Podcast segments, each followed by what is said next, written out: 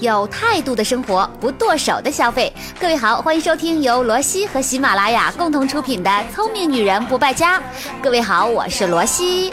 大家好，我是 Robbie。哼，我今天快要气死了。嗯，你又怎么啦？前两天家里人叫我去相亲，然后我就去了嘛。那吃完饭以后呢，那个男生就问我，诶，接下来我们去哪里呀？我说，你要不我们去酒吧好了。他居然特别惊恐地看着我，当时场面就好尴尬呀。事后我妈跟我说，那个男孩子跟家里人说我是不是不太正经？你评评理，去酒吧就不正经了吗？哎呦，干嘛为这种事儿生气呀？这都是凡夫俗子的偏见。你说酒吧环境那么好，这么有情调，我们去偶尔放松一下有什么问题啊？对呀，我经常跟几个闺蜜在一起去酒吧聊聊八卦，谈谈人生，多好啊！尤其是你看这些酒吧，灯光美，气氛佳，还有驻唱歌手，多惬意呀！只是我发现啊，不常去酒吧的妹子也会有一个尴尬，就是第一次点酒的时候，真的不知道要点什么样的酒。毕竟菜单上有这么多的中英文，一不小心这个点到了长岛冰茶这种看起来很平淡，大家都喝，但其实味道并不好喝的酒，那就不好了。哎，而且每次我也只能点点 Mojito 啊、玛格丽特呀这些，别的我也不敢乱点。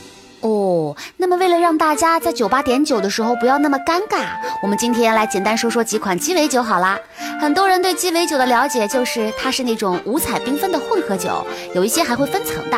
没错，因为鸡尾酒用的基酒原料很多，有金酒、龙舌兰、伏特加、whisky、朗姆酒、白兰地这几种，还会混入一些辅助性的材料，包括各种果汁啊、蛋清、牛奶、咖啡等等，经过搅拌、摇晃，再搭配一些柠檬片、薄荷叶这些装饰，最后就会变成一杯特别好看、味道又很丰富的鸡尾酒啦。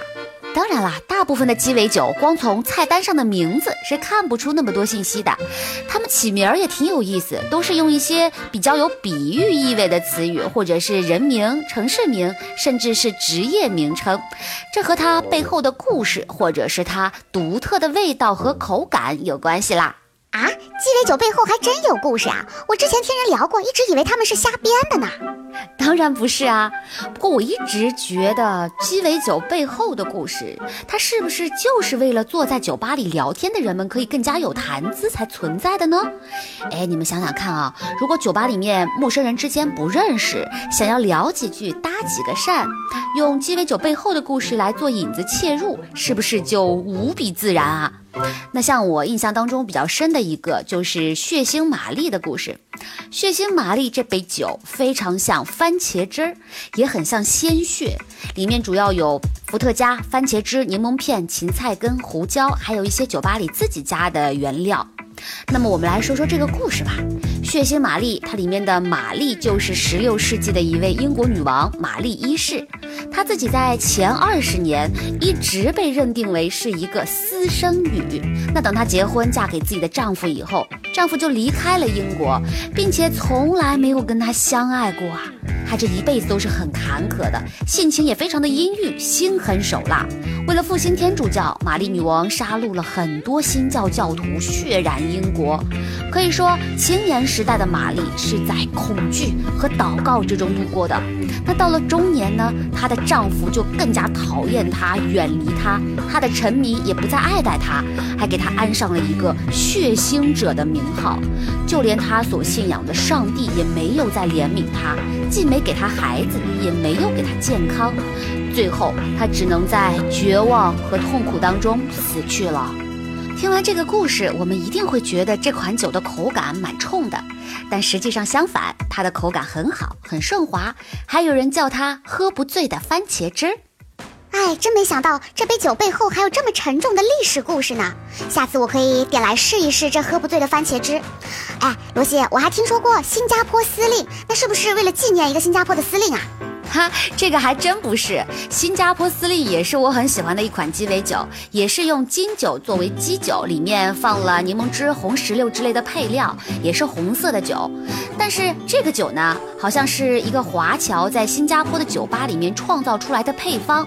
而所谓的 sling，指的是一种美国的传统混合饮料，被我们巧妙的用谐音给翻译成了司令两个字。听起来很好记，又令人非常的有遐想空间。它还真的不是一个司令的故事哦。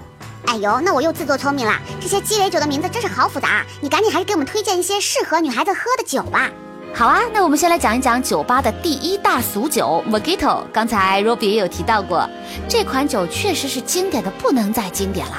到了夏天，你看坐在露天酒吧里喝酒的人，一大半点的都是 Mojito 啊。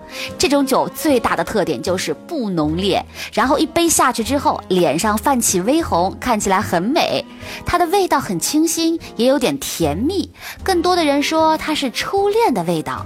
我们也经常会在一些文学作品当中看到这杯酒，比如说海明威，他也很喜欢这款，因为 Mojito 是起源于古巴。海明威在古巴的时候就经常嚷嚷着要去某一家酒吧喝他自己钟爱的 Mojito。那基本上很多女孩子第一次去酒吧，或者是不确定自己酒量的时候，点一杯 Mojito 是最保险的。而且大部分的人都反映 Mojito 比较好喝，呃，感觉这个非常适合之前完全没有喝过鸡尾酒的女孩子点一杯不会踩雷哦。第二款我要推荐一个我个人非常喜欢的酒，但是呢，他们总是嘲笑我说那是没有断奶的孩子才爱喝的酒。哼，你们有没有猜到啊？是百利甜。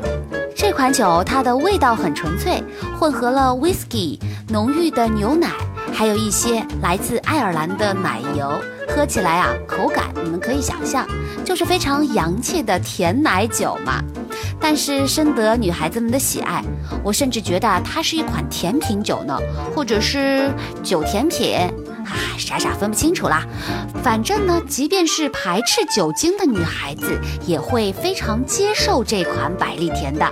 好评率有百分之九十九吧。如果你真的不会喝酒，我建议你可以试一试，把它当成一个甜品去喝。第三款我想推荐的是自由古巴，又是一款跟古巴关系很深的酒哦。那我第一次喝它的时候是在夏天的鼓浪屿上，在一家胡桃夹子酒吧里。当时也不知道这款酒，我也是看着菜单乱点的，居然就很喜欢。我觉得应该算是一款比较活泼的酒，口感很轻柔，味道却很厚重。它的基酒是用朗姆酒做成的，然后兑上可乐，放点柠檬片、冰块，一杯自由古巴就做好了。但是要提一下，自由古巴一开始可不是这么做的，它是用朗姆酒、蜂蜜、咖啡兑成。但是后来，一个美国的军官偶尔把刚刚面世的可口可乐给混进了朗姆酒里面，发现居然口感更好啦，做法也更加简便，于是很快就流行开来了。那这款酒体的颜色跟可乐是差不多的，这样的视觉效果是不是也会让女孩子觉得更有安全感呢？喝着一杯带有酒精度的可乐，有一点微醺的感觉，是不是也很浪漫？哇，自由古巴我还没有试过哎，但是听起来感觉好解渴呀。是的，自由古巴这款酒口味是比较浓厚的，所以会比较适合有过一些喝鸡尾酒经验的人。如果是初次尝试呢，我不建议女孩们去点。但是你刚刚是不是还提到了玛格丽特这款酒？我觉得也是非常特别的。首先呢，它是最最传统的一款鸡尾酒，全世界各地的调法都会不一样。但是它的标志是杯沿会有盐霜。我看到过有人做这个雪花边儿，先用柠檬把杯沿弄湿，再把酒杯倒置过来，放在撒着盐的小碟子上，轻轻的转一周。哎呦，那个优雅！这款酒呢，也是推荐大家去尝试的，毕竟是传统中的传统，你值得拥有。它的基酒是龙舌兰酒，里面有酸橙汁，还有更多的是一些自由发挥的配料，是一杯很心酸的鸡尾酒。因为发明它的调酒师本来就是为了纪念自己在墨西哥逝去的爱人，所以呢，选择了墨西哥的果酒，还加入了酸味去表达自己心中的酸楚。至于盐霜，嗯，是代表了他的眼泪。哇，真的，这杯酒背后的故事好心酸，但是又好浪漫啊！但是龙舌兰酒的口味就和它的名字一样，热烈火辣，再加上每一个调酒师都会用不同的配料去加，所以每一个地方的玛格丽特就会有一些口感上的不一样。嗯，那如果是刚刚去酒吧的女孩子，或者是对酒精度接受不是特别高的女孩，我就不太建议你一开始就点这一款，因为你会接受不了。